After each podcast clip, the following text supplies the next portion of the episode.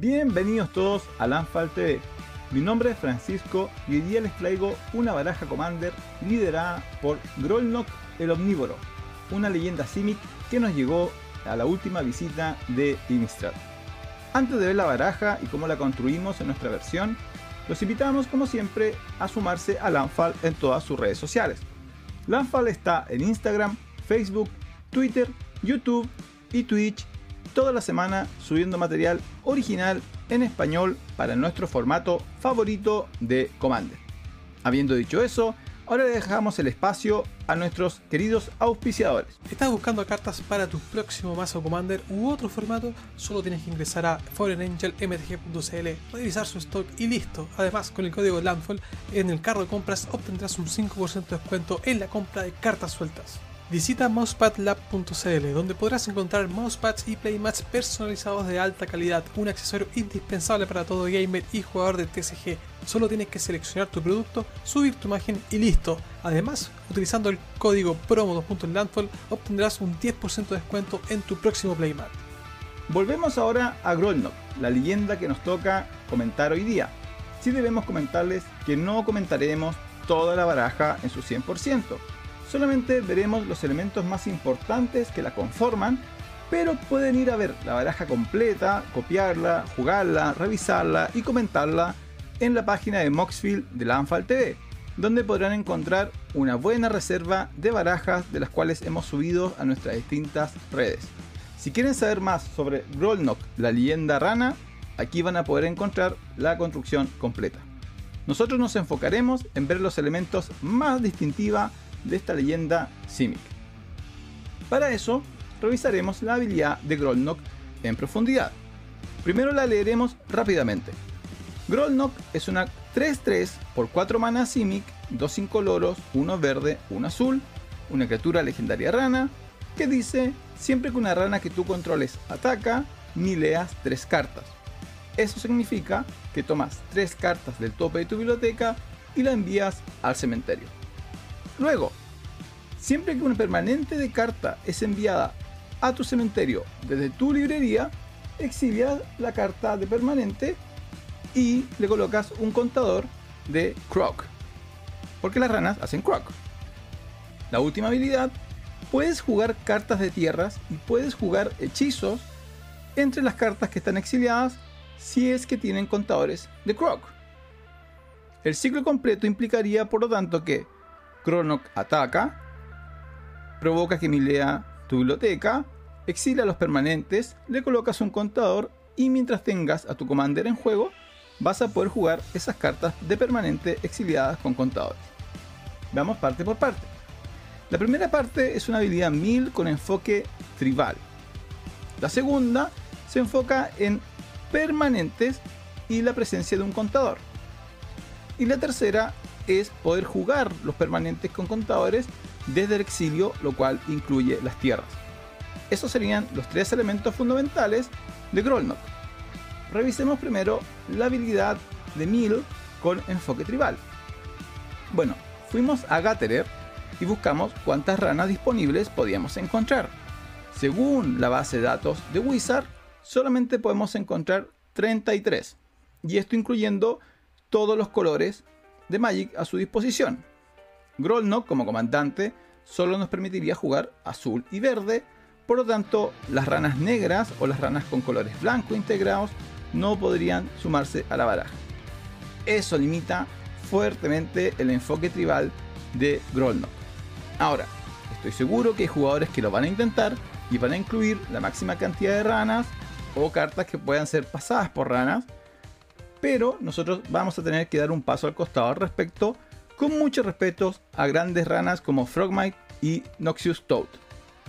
Ahora, volvemos entonces. De los tres pilares que giran alrededor de Grolnok, no vamos a considerar el enfoque tribal. Sí vamos a considerar la habilidad, obviamente, de miliar cartas. Pero nos vamos a quedar fundamentalmente con el enfoque de permanentes y la ventaja de cartas que nos daría acceder a esos permanentes a través de la habilidad de Grolnok. Por lo tanto, las cartas que vamos a ver a continuación se enfocan en cuatro grupos fundamentalmente. La habilidad de miliar cartas a nosotros mismos, la posibilidad de acelerar, el enfoque de dar respuesta y eliminar amenazas a través de permanentes y presentar nuestras propias amenazas con un subtipo de enfoque de Lanfar. Vamos ahora a las cartas que nos permiten miliarnos a nosotros mismos. Aquí partimos con las de coste más barato, que deberían ingresar rápidamente a la partida y que nos permiten botar cartas de nuestra librería y darnos algún beneficio. Primero el Crab, 0-2 por 1 azul, ¿cierto? Tiene Landfall, siempre que una tierra entre al campo de batalla bajo nuestro control, el jugador objetivo pone tope tres cartas de su biblioteca en su cementerio. Ese jugador objetivo podría ser nosotros.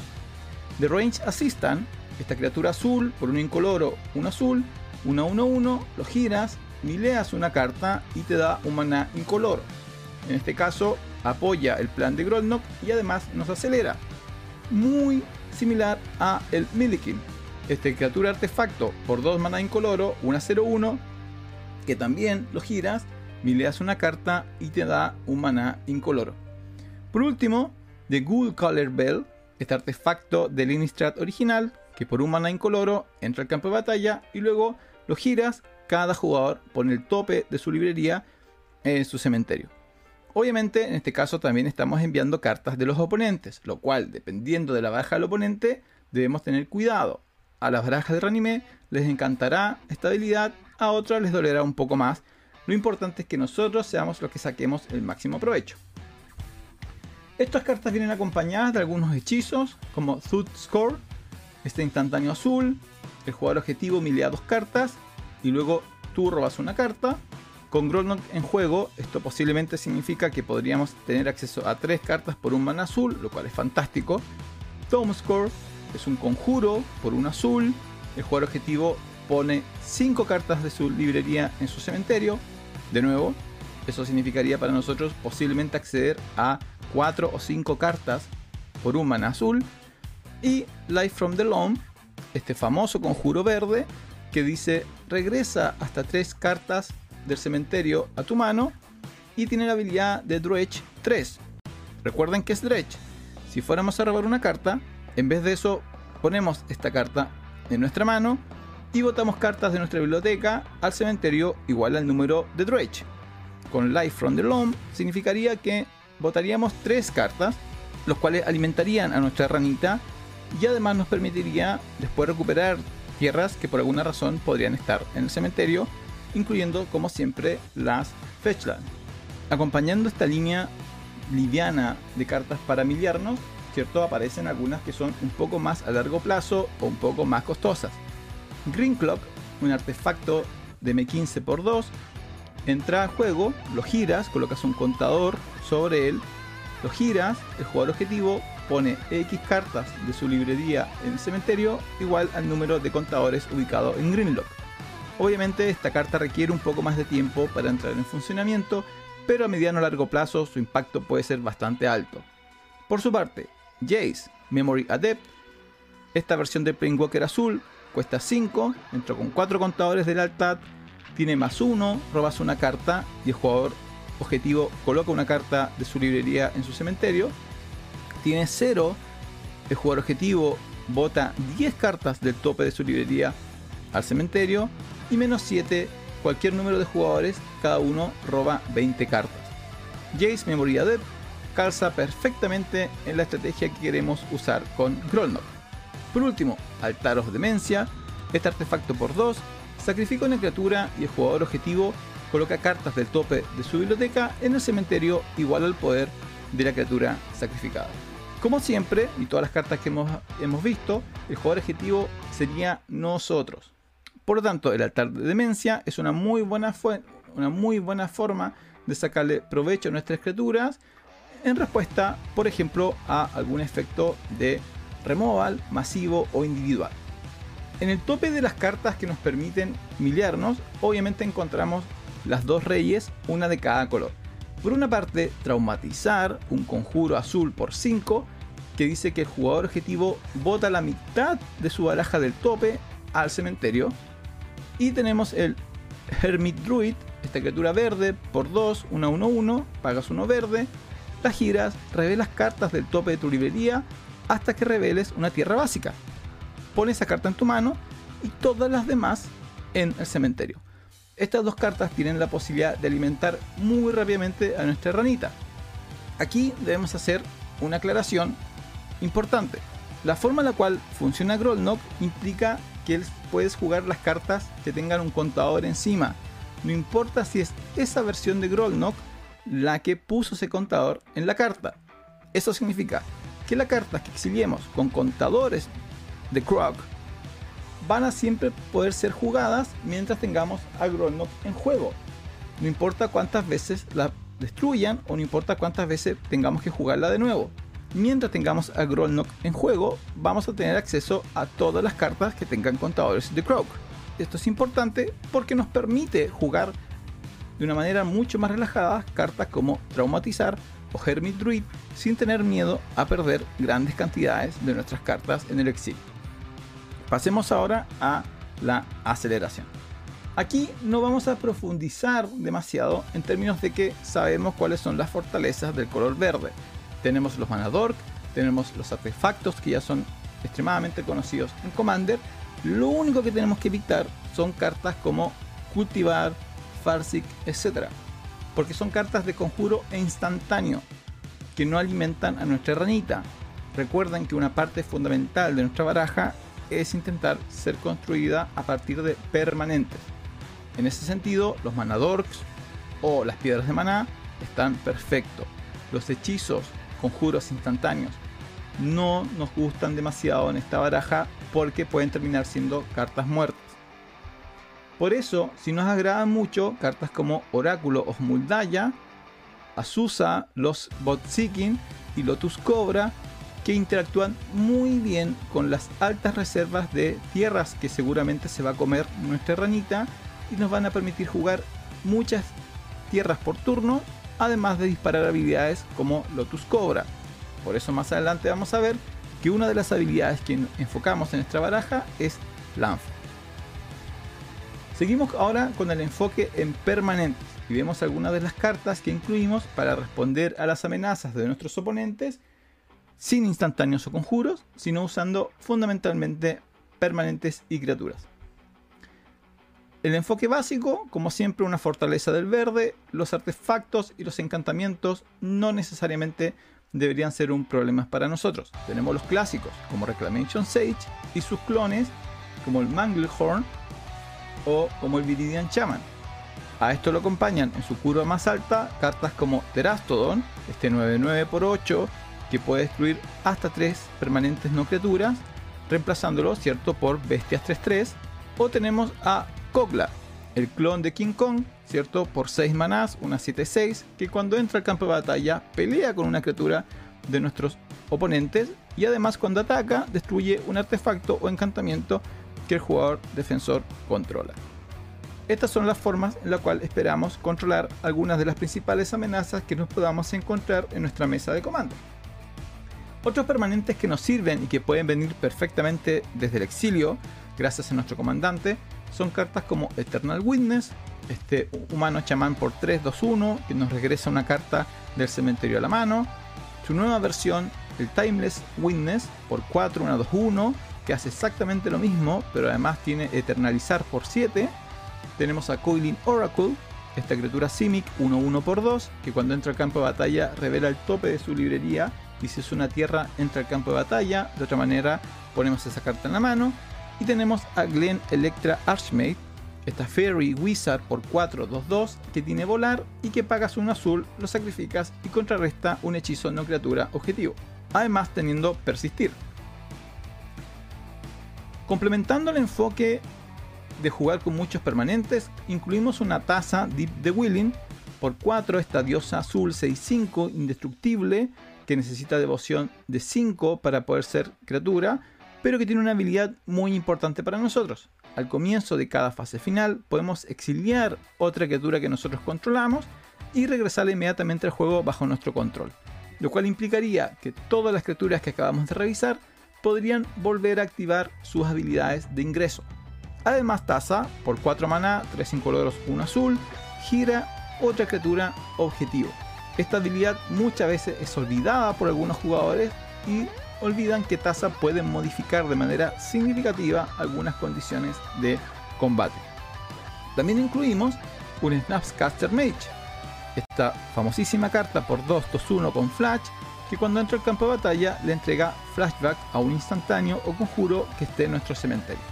Ya que ustedes me pueden decir, pero hemos hablado mal de los instantáneos y conjuros en esta baraja. Bueno, pero algunos incluimos y posiblemente van a terminar en nuestro cementerio. Por tanto, el Snapcaster es perfecto para recuperarlos al menos una vez. Entre esas cartas de instantáneo y conjuro que incluimos, fueron cartas como Preordenar y Brainstorm, que nos permiten manipular, acceder a cartas y hacer cantrip, obteniendo ventajas en los primeros turnos de juego. Tenemos algunos contrahechizos como Arcan Denial, por 2 contrarresta y después robamos cartas, igual que al oponente al cual le contrarrestamos ese hechizo. Incluimos el Swan Song, este instantáneo por 1 que contrarresta encantamiento instantáneo conjuros, pero entrega de regalo un ave 2-2 que vuela. Y tenemos Cryptic Command por 4, el tradicional hechizo de comando azul, que nos permite elegir dos de las siguientes cuatro opciones. Contrarrestar un hechizo, devolver un, permanente a la mano, girar todas las criaturas de nuestros oponentes o robar una carta. Entonces, algo de instantáneo y conjuros incluimos, pero muy, muy, muy poquitos. Pasemos ahora a las amenazas y Lanfal. Para buscar llevarnos la victoria, una vez que tenemos una rana bien alimentada, con un exilio lleno de cartas con contadores de Croc que podemos jugar cuando queramos, tenemos que encontrar formas de llevarnos la victoria. Incluimos fundamentalmente cartas que responden muy bien a Landfall o la alta presencia de tierras, porque uno de nuestros planes es poder tener acceso a muchas cartas de tierra y jugar varias tierras por turno.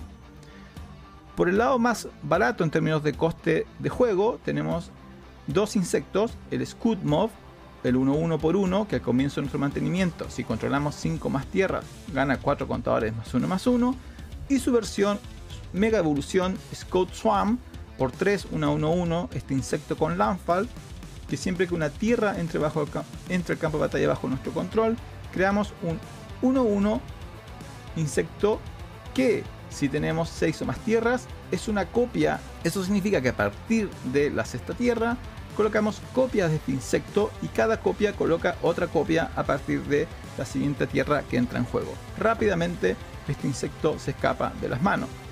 Por el lado más costoso tenemos un Ballot Woodcratcher por 6, 1, 4, 4 que tiene Landfall, gana más 4 más 4 y arrolla. Recuerden que el Landfall se dispara varias veces, por lo tanto el ingreso de dos tierras implicaría más 8 más 8 por ejemplo. Y obviamente su versión más poderosa, Rampaging Baloth, por 6, una 6-6, que arrolla y que tiene Landfall, colocar en juego una criatura 4-4. También tenemos Zendikar Royal, este encantamiento por 5 verde, que dice Landfall, colocas un elemental 2-2 en juego. Para apoyar este enfoque de muchas amenazas en mesa, incluimos algunas cartas tradicionales en verde, como el Vengador de Zendikar, que responde muy bien también a la lógica de Landfall, por 5-5 está 7, que entra con un montón de plantitas, una por cada tierra que tengas en juego, y cada vez que juegas una tierra estando en el juego, todas tus plantitas ganan un contador más 1 más 1. Tenemos Beastmaster Ascension, el encantamiento verde por 3, que siempre que una criatura que tú controlas ataca, colocas un contador en el Beastmaster Ascension y cuando la ascensión tenga 7 o más contadores, tus criaturas ganan más 5 más 5 y por supuesto el Catehorf Behemoth por 8, una 5-5 con prisa, que cuando entra al campo de batalla tus criaturas ganan arrollar y más X más X, donde X es el número de criaturas que tú controles. Este ya tradicional cierre de juego de baraja verde, no necesitamos explicar su poder y su impacto, pero va perfecto además en una baraja que debería tener varias criaturas en juego y constantemente tener una mesa bien alimentada de amenazas y maná.